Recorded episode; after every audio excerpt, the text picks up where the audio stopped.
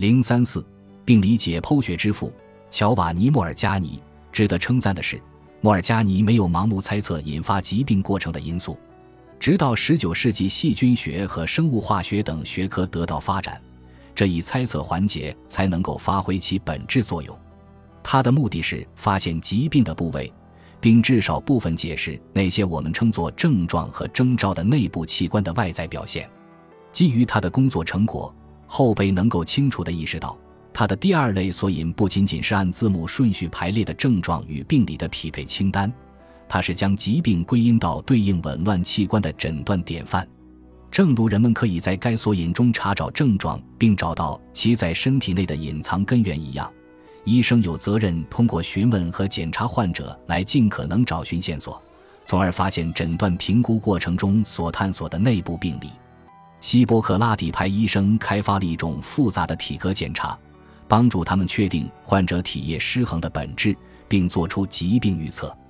而在两千二百年后的这一时期，被遗忘许久的体格评估艺术即将得以复兴和改良。因为新一代医学研究人员遵循了莫尔加尼的教导，并确立疾病诊断的关键所在，就是在这个时期，我们今天所熟知的体格检查得以完善。它有四个基本原则，即视诊、叩诊、触诊和听诊；眼看、敲击、手触以及用听诊器听。关于当今诊断评估技术的发展，在后面的章节中会有更多的论述。但在此，我们只需指出莫尔加尼的论点：要识别患病的器官，必须学会解读它的哭声。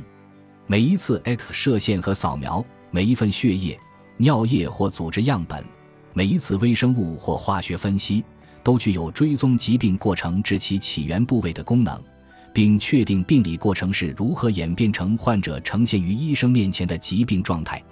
因此。莫尔加尼不仅仅是历史学家所称的病理解剖学之父，他是现代医学诊断的奠基人。有了他，科学医学的兴起又迈出了一步。有了他，解剖学的概念就如此牢固地扎根。即使在他去世一个世纪后，用1894年鲁道夫·菲尔绍的话说，他仍然是来自未来的概念。正如菲尔绍所说，这种未来标志着自莫尔加尼时代起一部编年史的开始。他值得这样的荣耀，虽然这一荣誉是莫尔加尼的，但他的作品所传达的精神应归功于他所处的时代。那个时代已经被赋予了一个名副其实的称谓，值得大写、加粗、下划线、斜体，或者以其他任何足够响亮的方式强调其与其他任何时代的差别。这是现代世界孕育和产生的时期——启蒙时代。无知、传统。教条和缺乏好奇心是17世纪之前和18世纪启蒙运动之后的特征。这个新生的婴儿及现代世界会对传承下来的所有公认的智慧持怀疑态度。在医学界，大多数公认的智慧都是错误的。它之所以能持续这么多个世纪，要归功于人类总是倾向于对自然现象有所解释。千百年来。人类一直为脑海中产生的理论所着迷。不幸的是，即便是今日，我们也倾向如此。无论我们是否有足够的信息来证明得出的结论，用今天的流行语言来说，我们数据不充足，却总是想着出成果。我们选择一些容易获得的观察结果，摆出一种我们主观上称作客观的姿态。然后不久提出一个安全的概括性结论来解释我们如何从所谓的起点到达了某个结论终点。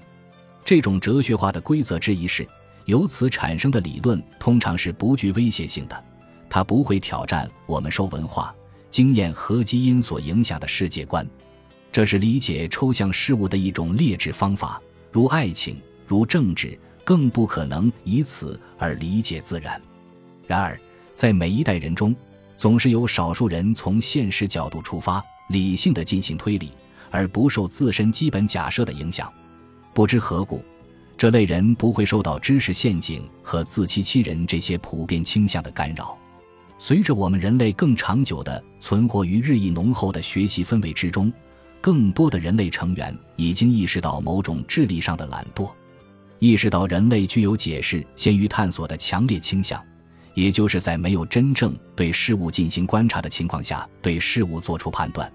我们中的许多人如今认识到，在寻找可能解释宇宙和我们人类同胞的思想体系的过程中，我们的历史始终屈从于猜测。只要用凭借想象的、包罗万象的思想体系来遮盖那无从解释的事物，扼杀那些令人不快的东西，事物就会有所疏漏。但自启蒙运动以来，受过教育的男性和女性已经见证了用来编织教条遮蔽物的纤维有多脆弱，带来了多少危险。如果我们否认这一现实，即只有借助真理的力量才能领会最高利益和我们身体的需求，那就是在自担风险。那些在医学史上让我们失望的思辨思想体系，要么是极度超自然的、准理性主义的，要么是一些机械化的准则。刻意模仿其他更为严苛的学科，比如数学或物理学。当医生们开始意识到目标需落地于实处，科学才由此而诞生。当人们肯定了简单且可重复的数据、无偏见的观察、证明和归纳推理的力量，疾病哲学家就越发像真正的科学家。在那时，医学的现代时代便做好准备起航。因为我们每个人都背负着沉重的传承而来的旧包袱，所以我们可以理解为什么科学，特别是医学，花了如此长的时间才步入正轨。它最终能到达这一阶段，用伊曼纽尔·康德的话说，是因为世界已经为长大成人做好了准备。当我们开始以新的方式思考和推理时，德国人给这场哲学运动起了个名字——启蒙。英国人似乎从一开始就是这一切的发起者，他们把这个完美的词翻译成了 Enlightenment，这就是我们今天所用的名称。在18世纪的大部分时间里，欧美哲学家们在弥漫着启蒙时代精神的氛围中工作。在那个知识时代，思想家的特点是愿意质疑每一个遗留的历史产物，怀着如同十字军出征的热情。随着这种新怀疑论的诞生，在政治、宗教、文学和艺术方面的新形式不断涌现。在这样一个时代，自然科学走到人们思想的前列，这实在不足为奇。即使是像乔瓦尼·巴蒂斯·塔莫尔加尼这样虔诚的意大利天主教徒，也难免呼吸到这场清新微风所带来的振奋人心的空气。启蒙运动中虽包含不可知论和自然神论的思想。但并不会影响到莫尔加尼的宗教信仰，他和任何思想开明者一样陶醉于这种新的精神。他明确了医学科学家不断进步的客观性，并形成了一套逻辑体系。这一体系将在他之后的一代人中引起一场真正的爆发式进步。我们可以在莫尔加尼的谈话式专注中发现敏锐而准确的观察。放到当今和两个世纪前，这种观察都使人着迷。与现如今病例中的五十七岁白人女性孕期内又利手电脑程序员这样的描述不同，病因中对病人的描述是这样的：一个肉贩因为所谓的春药，经历了十四个月的感官紊乱，他最终在一七一九年年初因极度严寒的威力而死亡。他没有采取任何措施抵御这一严寒。尸检时，在这位肉贩的大脑中发现了一处硬化的部位。这与今天公认的一种大脑退化形式一致。我们在病因中会读到一类病人，从病史的第一段话便可辨认出这类患者。安费拉里尼·维罗纳的一位神父，在威尼斯的时候曾患有结核病，十年前在帕多瓦因单侧头痛接受过治疗，已经年满四十三岁。他的头发花白，有时面色过于绯红。他的身材苗条，但并不消瘦。虽然他看起来快乐且活泼。但也为疾病护理感到焦虑、易怒。费拉里尼神父在某天因脑出血突然离世，这一点在尸检中得以证实。毫无疑问，这是由于高血压造成了一条脑血管的破裂，这并不奇怪。莫尔加尼生动地描绘了疾病发生时的情景，仿佛将远景重现，以至于每一个现代实习生都能在睡梦中重述这一场景。或自己经历了这种超越时代界限的常见案例：一个热那亚人，一只眼睛失明，以乞讨为生，酗酒，并经常与其他醉酒的乞丐争吵。他被人用棍子打了两下，第一下轻微的打在手部，另一下重击在了左侧的太阳穴，血液从左耳流出。然而不久之后，争吵平息了，他们一同坐在火炉旁，又喝了一大杯酒，已是友谊的延续。就在同一天晚上，他去世了。我们的现代实习生在听到这一病史后，会正确的做出预测。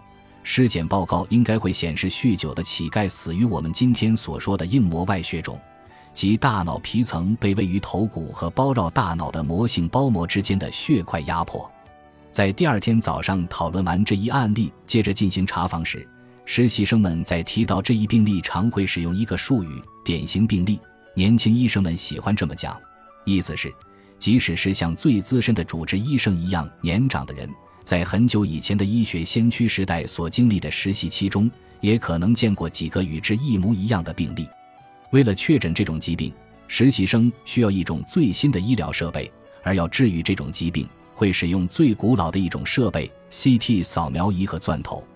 莫尔加尼无法做出我们今天所知的诊断，因为他如此准确的描述的情况中，在当今很少有被分类或命名的。他对疾病过程的探索仅能依靠对尸体的描述，并基于这些发现试图重述死前的症状。他的分析方法如此清晰，以至于实习生还有他们的年长同事都可以从他的伟大作品中获取许多诊断信息。病因伴我度过了很多个新英格兰寒冷的夜晚，温暖了我的灵魂。促使人们学习历史的主要动机之一，肯定是一种正当的安全感。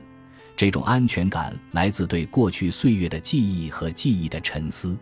这位历史学家的职业是安全的，他如同每一个文明时代的事后评论员。